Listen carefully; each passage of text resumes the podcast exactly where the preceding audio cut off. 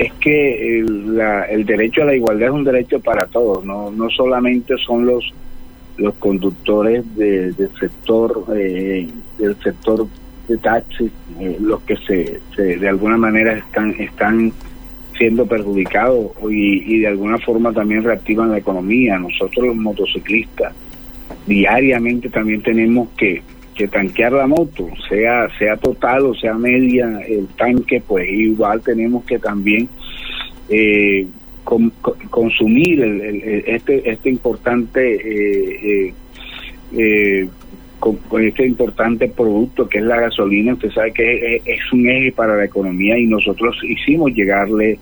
al, al presidente Gustavo Petro que nos incluyera en esa tarifa en esa tarifa diferencial. Eh, diferencial porque realmente nosotros también movemos la economía no solamente en Barranquilla y la región sino en todo el país somos más de 6 millones de motociclistas que diariamente estamos consumiendo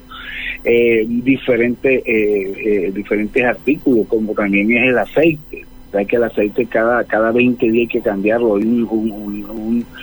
una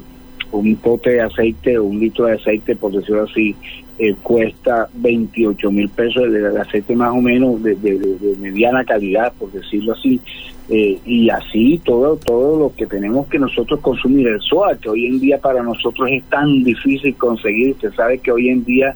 las aseguradoras están presionando al gobierno para que nuevamente aumente el SOA, o sea, con el con el tema de que hay mucha accidentales, entonces todo esto son son eh, eh, artículos de consumo de prácticamente muy cotidianos para el motociclista, Jenny.